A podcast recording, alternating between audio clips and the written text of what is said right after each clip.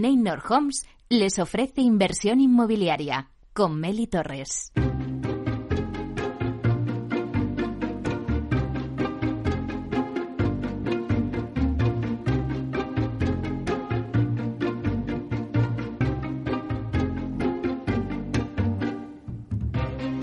Hola, ¿qué tal? Muy buenos días y bienvenidos a Inversión Inmobiliaria. Bueno, pues una semana más aquí, ya despidiendo el mes de octubre, así que estamos aquí para informaros de todo lo que ocurre en el sector inmobiliario.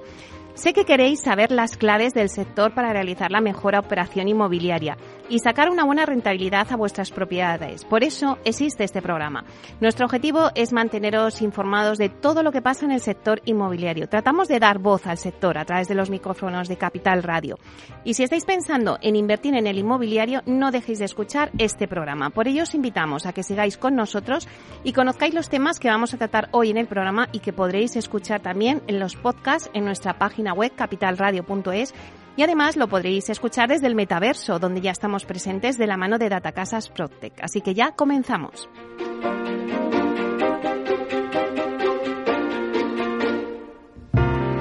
Bueno, pues como todos los jueves vamos a repasar la actualidad de la semana inmobiliaria con el portal inmobiliario Idealista. Luego Tinsa nos va a dar el dato inmobiliario del día y os adelantamos las claves del Salón Inmobiliario del Mediterráneo, SIMET, que tendrá lugar del 10 al 12 de noviembre en Málaga. A las 11 y 5, en la entrevista de la semana, Vamos a hablar de artesanía, tecnología y lujo, los pilares en donde se asienta la compañía Grato, una marca española líder en fabricación de pavimentos, de parquet, de ingeniería y carpintería para interiorismo. Y todo de madera, de madera de roble europeo, procedente exclusivamente de bosques gestionados de forma sostenible. Vamos a tener con nosotros a Vicente García Barrés, que es director general de Grato, y a Juanba Ramos Cortés, que es director comercial de Grato, así que ellos nos contarán la estrategia de la compañía. A las once y media vamos a hablar de las herramientas que pone a su disposición Vía Agora para el, usuario. Y lo vamos a hacer en nuestra sección La Vía Sostenible con Jesús Alonso de la Prida, que es el responsable de estrategia de marketing de la corporación Vía Agora. También nos daremos los últimos datos de urbanismo con Visualur y luego nos vamos con nuestra sección Inversor Masteos. ¿Estás pensando en invertir en vivienda y no sabes por dónde empezar? Bueno, pues si quieres rentabilizar tus ahorros, tomar las mejores decisiones y ganar en tranquilidad, no te pierdas esta sección y conviértete en inversor Masteos. Por último, de 12 a 1 tenemos nuestro debate y está centrado, hoy nos vamos de viaje y hacemos el viaje del comprador de una vivienda. La promotora Culmia ha hecho un informe donde nos da una foto de cuáles son en la actualidad las necesidades de los compradores de una vivienda, ayudándonos a conocer mejor qué esperan de sus viviendas y también de la relación con las promotoras. Para analizar este informe contamos con expertos en la materia que también nos aportarán sus datos y entre todos os daremos las claves del comprador. Vamos a tener con nosotros a Cristina Untoso, que es directora comercial y de marketing de Culmia, a Julio Touza, que es fundador de Touza Arquitectos, a Consuelo Villanueva, que es directora de Instituto y grandes cuentas de sociedad de tasación. Y por último a Ignacio Ortiz, director de Reset and Investment de Activum Real Estate Consulting. Así que ya comenzamos.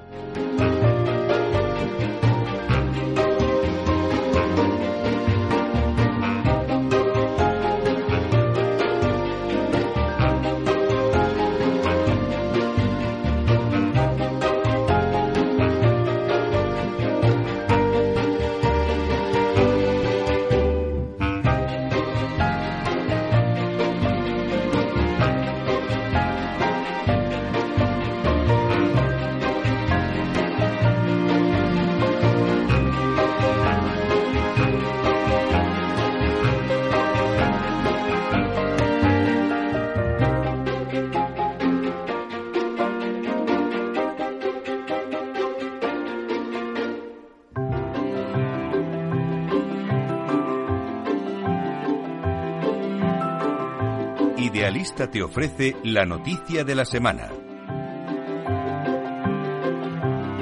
Bueno, pues vamos con las noticias de la semana y damos la bienvenida a Francisco Iñareta, portavoz del portal inmobiliario Idealista. Buenos días, Francisco. Hola, muy buenos días, Meli.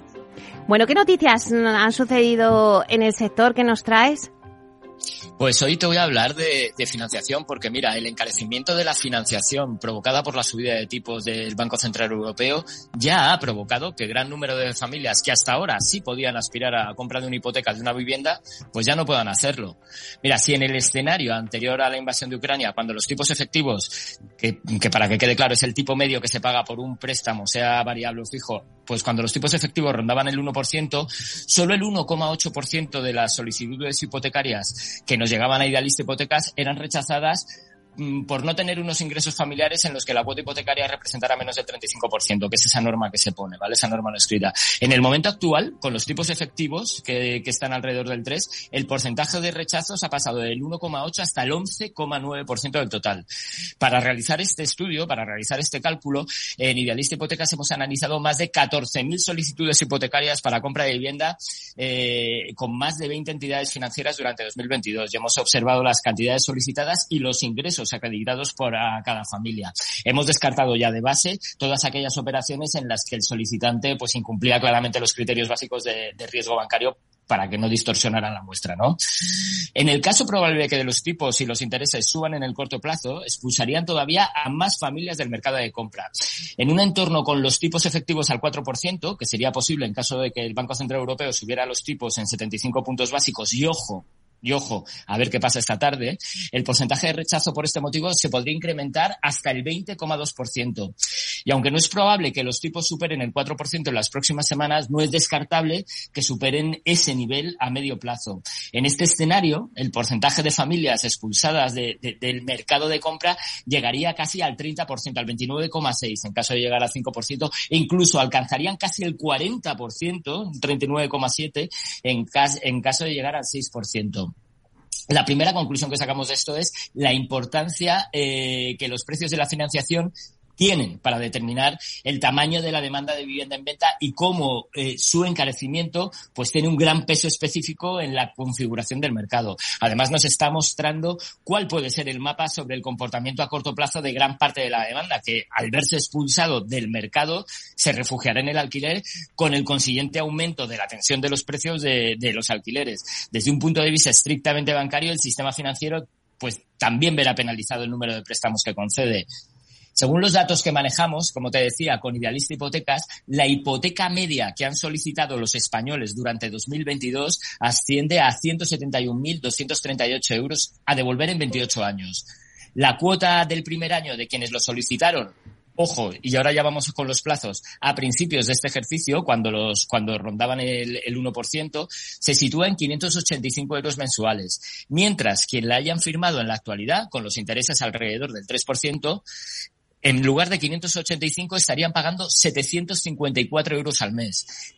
Quienes la contraten con los intereses al pago al, al 4% pagarán 848 euros. En el caso hipotético de que pudieran llegar al 5%, la cuota subiría hasta los 948 y a los 1.053 euros en caso de alcanzar el 6%. No se puede olvidar que el porcentaje de familias que mm, quedan dentro de los márgenes aceptables, además, verán cómo su riesgo también aumenta. El coste que tendrán que asumir para pagar las cuotas hipotecarias es mayor y la inflación impacta directamente en renta disponible, porque lo que se reducirá su capacidad de ahorro, en los casos más al límite, su capacidad de consumo. Ante esta situación, Beli, las familias que estén valorando comprar una vivienda a corto plazo, lo que deberían siempre es contemplar todos estos escenarios de manera realista y, si fuese necesario, pues tal vez reconsiderar el tipo de vivienda, al menos a nivel económico, al que, al que puedan optar. Solamente un escenario en el que los precios inicien una rápida espiral bajista en los próximos meses podría amortiguar de alguna manera el impacto de la subida de tipos. Y esto, Meli, sinceramente, no parece que vaya a suceder, al menos en el corto plazo. Bueno, pues vaya panorama que tenemos con el tema de la financiación, Francisco. Pero bueno, eh, está muy bien los datos que nos has dado para, para poner los suelos eh, sobre la tierra y ver cómo está la realidad del mercado. Muchísimas gracias por traernos esta noticia. Hasta la semana que viene. Hasta pronto. Buen día.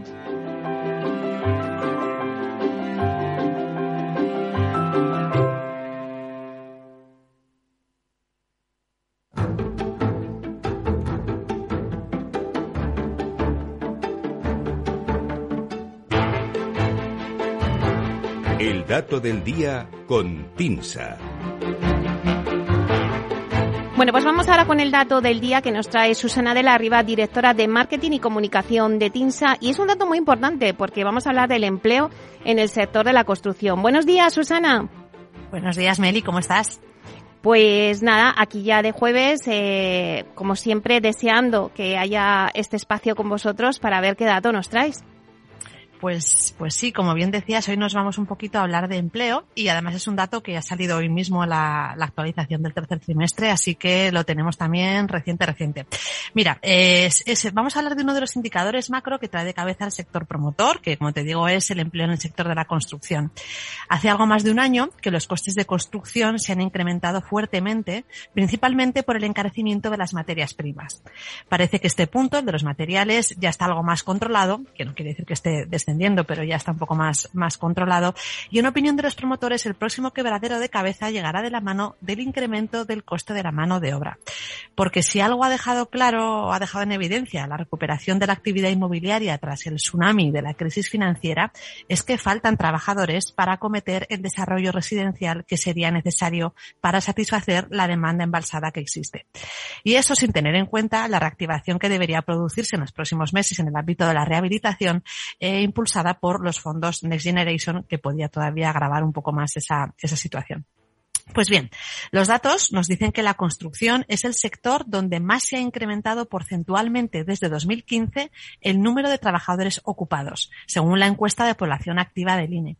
Concretamente, el número de ocupados se ha incrementado un 25% en construcción desde 2015 frente al 18% que lo ha hecho el sector servicios, el 15% en la industria y el 10% de la agricultura.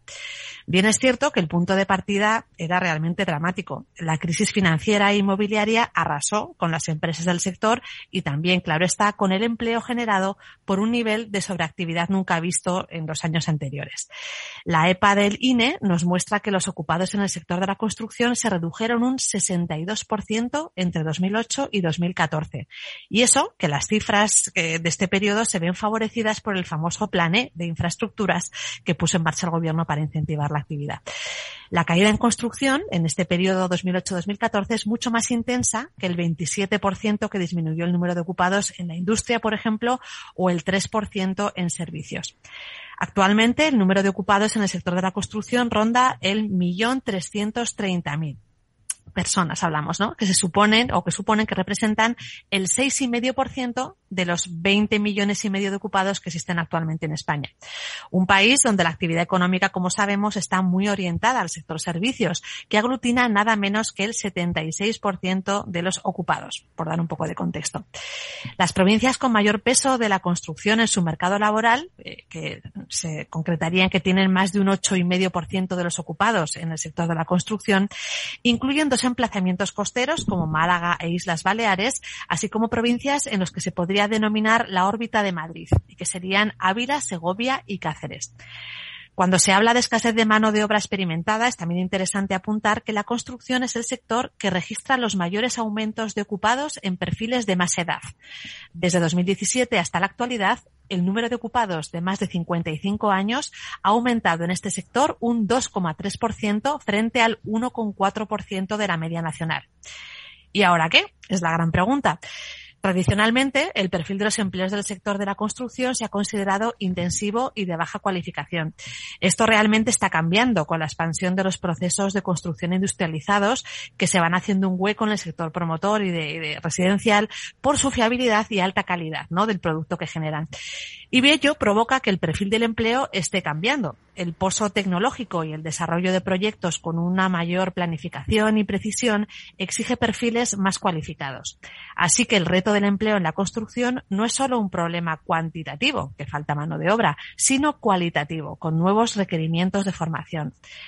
La demanda actualmente insatisfecha de vivienda hablamos y las previsiones demográficas apuntan que es necesario incrementar el volumen de obra nueva en nuestro país, que en los últimos años, superada la crisis financiera, se ha visto frenada por diversas causas que hemos comentado ya muchas veces, ¿no? El encarecimiento de las materias primas, la falta de suelo, la lentitud, la lentitud administrativa y la incertidumbre asociada primero a la pandemia y ahora al freno económico. En resumen, hay recorrido por delante, como lo demuestra que pese a todas estas limitaciones que te comento y que han frenado de alguna manera la obra nueva, la construcción ha destacado en el último septenio como el sector donde más se ha incrementado porcentualmente el número de ocupados en la economía española, concretamente un 25% desde el año 2015. Bueno, pues que nos quedamos con esa cifra y también me ha gustado mucho esa pregunta. Bueno, ¿y ahora qué? Bueno, pues nos lo irás contando poco a poco en nuestra sección El Dato del Día. Muchísimas gracias, Susana. Un placer, como siempre, Mary. Hasta la semana que viene. Hasta pronto. Chao.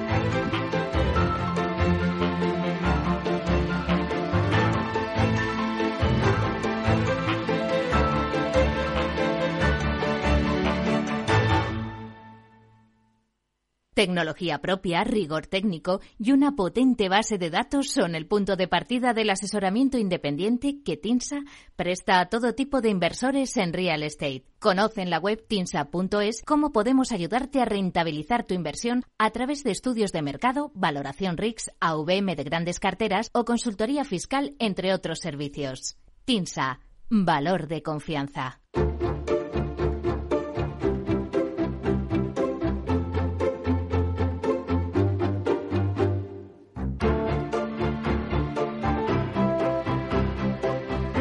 Es el momento del análisis.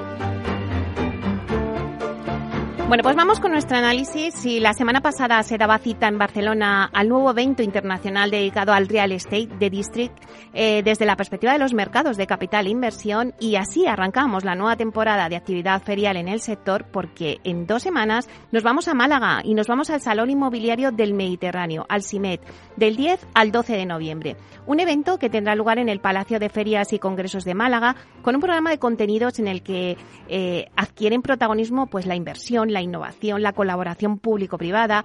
Y de ello vamos a hablar hoy con Paula Morales, que es directora de SIMED, quien nos va a contar todas las novedades sobre esta nueva edición de este salón. Y también está con nosotros Ignacio Peinado, que es presidente de la Junta de Promotores de la Asociación de Promotores y Constructores en Málaga y que nos contará si el mercado andaluz pues sigue en el foco de los principales promotoras. Porque hoy en día es una plaza con muchas oportunidades. Así que vamos a darles la bienvenida. Buenos días, Paula. Hola, buenos días, ¿qué tal? Bueno, un placer tenerte aquí con nosotros. Buenos días, Ignacio. Hola, ¿qué tal? Buenos días. bueno, pues también un placer que estéis los dos. Primero empiezo con Paula, si os parece bien. Paula, eh, el CIMET, el, el, Salón Inmobiliario del Mediterráneo, se ha consolidado como uno de los encuentros sectoriales más destacados del ámbito nacional y además la principal plataforma de viviendas del litoral andaluz, en el que tanto profesionales pues, pueden acceder en un mismo espacio a oportunidades de inversión, de negocio, de colaboración público-privada y también contar las tendencias del mercado. Bueno, cuéntanos, ¿cómo se presenta la feria en esta nueva edición? Cuéntanos novedades.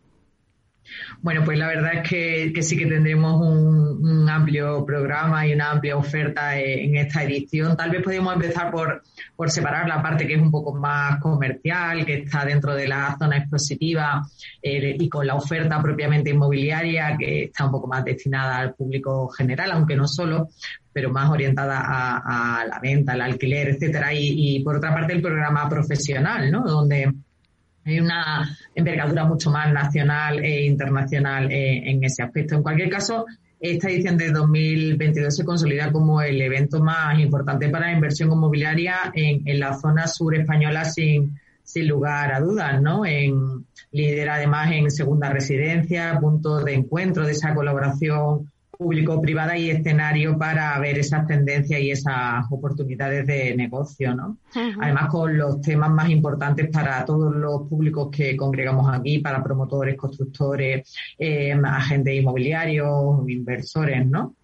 Pero vemos nuevas tendencias, luego si queréis ahondamos un poquito más en esto, ¿no? Pero bueno, por, por destacar alguna, el senior living o el producto de lujo, la vivienda industrializada, ver un poco también ese metaverso, ¿no? Cómo, cómo influye en, en, el sector.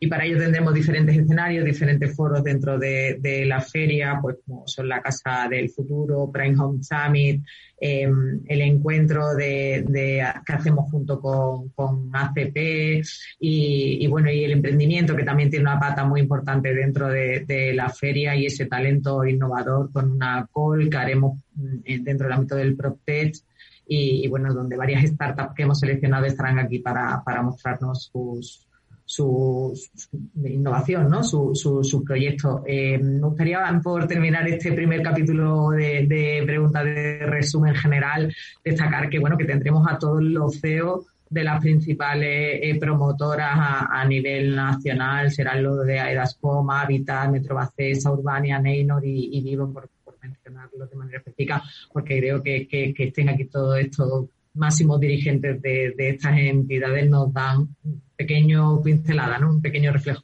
de cómo, cómo va a ser la feria. Claro que sí. Eh, Paula, eh, sí, como has dicho, hay dos partes, la una que es más comercial y la otra más profesional. Vamos a centrarnos en la comercial. Cuéntanos un poquito cuántas promociones ofrece este año el CIMED, eh, también un poco pues cuántas empresas y expositores van a ir a la feria. Bueno, pues tenemos aproximadamente unos cientos, unas 170 empresas que, estarán con nosotros participando de manera destacada en, la feria. Reúne, como te decía, las principales promotoras inmobiliarias del ámbito nacional. Habrá vivienda nueva, habitual, segunda residencia, eh, el capítulo un poco de inversión, segunda mano, eh, ubicadas en distintas zonas, además del litoral andaluz y, bueno, y al final destacar esa presencia no solamente de la empresa, sino también de la administración local y autonómica para presentar sus planes de vivienda para los próximos años, algo que creemos que también es importante en, ambos, en ambas patas, ¿no? en la pata profesional y en la, y en la pata del público general. Bueno, Ignacio, ¿cómo definirías el momento que vive hoy el mercado inmobiliario andaluz? Bueno, yo creo que es un momento de liderazgo, ¿no? un mercado andaluz que va creciendo con el liderazgo de Málaga, que es la tercera provincia a nivel de España, no siendo la tercera provincia en población, y que, por ejemplo, conocemos que en esta primera parte del curso que llevamos, la compraventa han crecido un 40%, y ya estamos en 30.000 unidades en, los primeros meses del año. ¿no? Yo creo que además, al hilo de lo que decía Paula, Andalucía y Málaga es una tierra en la que es ocurre ese punto de encuentro en la que vienen los CEOs, vienen los inversores, pero no solamente para estar, reivindicar y encontrarse, sino también para trabajar. Porque creo que Andalucía y Málaga es una plaza que acoge, que quiere y que responde a la inversión inmobiliaria como lo está haciendo en cifras. Claro, esa demanda que hablabas de, de, segunda residencia también está al alza, pero yo me pregunto, Ignacio, ¿hay suelo finalista para desarrollar toda la oferta que se necesita para cubrir esa demanda? Bueno, lamentablemente eh, no. La realidad es que el suelo finalista se está agotando. Ya hemos visto cómo la, oferta de vivienda en 2021 bajó respecto a 2020 y a 2019 y eso es por la falta de suelo finalista, no de apetito inversor ni tampoco de demanda del cliente finalista y ahí tenemos un problema que necesitamos ir poniendo nuevo suelo en producción. Creo que en el marco regulatorio de Andalucía se han dado pasos importantes, como son, ha sido la nueva ley del suelo, que es la lista, pero tardaremos un tiempo en ver cómo se ponen en marcha todos esos sectores que puedan acompañar a la demanda que Andalucía y Málaga está experimentando. Paula, eh, las ferias son un buen escaparate para el sector. Antes me decía que estaba esa parte comercial, pero luego está esa parte profesional que ahora tanto demanda el inversor para que haya networking, para que haya esa colaboración público-privada. Bueno, nosotros creemos que sin lugar a duda es el mejor escaparate que hay para, para el sector. Supone una oportunidad única. Al final, cuando tú celebras una feria, te da la opción de tener ese 360 de, de ese sector en ese momento y, es una herramienta ¿no? que, te, que te permite pues tomar muchas decisiones y, tener la oportunidad, como decía, de, de, estar relacionándote con todos tus públicos en un mismo escenario en un mismo tiempo, ¿no? Y yo creo que ese sigue siendo el valor y además cara a cara, ¿no? Que, suficiente hemos tenido en la época pasada de, vernos a través de una pantalla, ¿no? Que también tiene sus virtudes, pero bueno, por supuesto, eh, reivindicamos la presencialidad, ¿no? Porque al fin y al cabo, eh, esto de cerrar negocios es mucho mejor cuando lo hacemos en persona, ¿no? Eh, tenemos esa oportunidad, 360 con la feria. Convocamos además a compradores directos con una gran capacidad de gasto e interés en la adquisición de, inmuebles y ese es nuestro valor añadido, ¿no? Y nuestro valor diferencial resto, respecto al resto, ¿no? De los eventos o, de otro tipo de, encuentros que se realizan. Vamos a animar a los que nos estén escuchando. Vamos a contarles cuántas promociones ofrece este año el CIMET. Bueno, pues al final tenemos más de 11.000, prácticamente yo creo que toda la oferta inmobiliaria que existe en, nuestro entorno, en la costa, está aquí, está aquí eh, representada. Eh, además, para todos los precios, hablamos eso aproximadamente, ¿eh? de esos de esos 11.000 inmuebles. Y además, mm, a todos los precios, como te decía, eh, desde las cositas un poquito más asequibles para bolsillos un poco más ajustados, hasta todo lo que no, nos queramos gastar. Y además, nos gusta también decir que, que tenemos mucha oferta para el público visitante en cuanto a, demostración de conocimientos, a sorteos, incluso para visitar la feria, tenemos un servicio un poco para los pequeños más de guardería y de actividades complementarias que hacen que, los que venimos con niños pues podamos sentirnos un poco más libres ¿no? a la hora de movernos por la feria. Así que bueno, la oferta en ese aspecto es, bastante tentadora, creo yo, para, para, el, para el todo el que esté interesado en adquirir un inmueble. Claro, con 11.000 inmuebles, vamos, quien esté buscando una vivienda de segunda residencia en la costa andaluza, está claro que va a tener oferta y que ahí la puede encontrar. Pero Ignacio, eh, Mira, te quería preguntar, porque el, ritmo de compra-ventas en Málaga, desde luego, sigue a lanza. Ya ocupa la tercera posición nacional en vivienda nueva. ¿Málaga va a seguir estando en el foco de promotoras e inversoras a pesar de, bueno, pues esta crisis económica que estamos viviendo?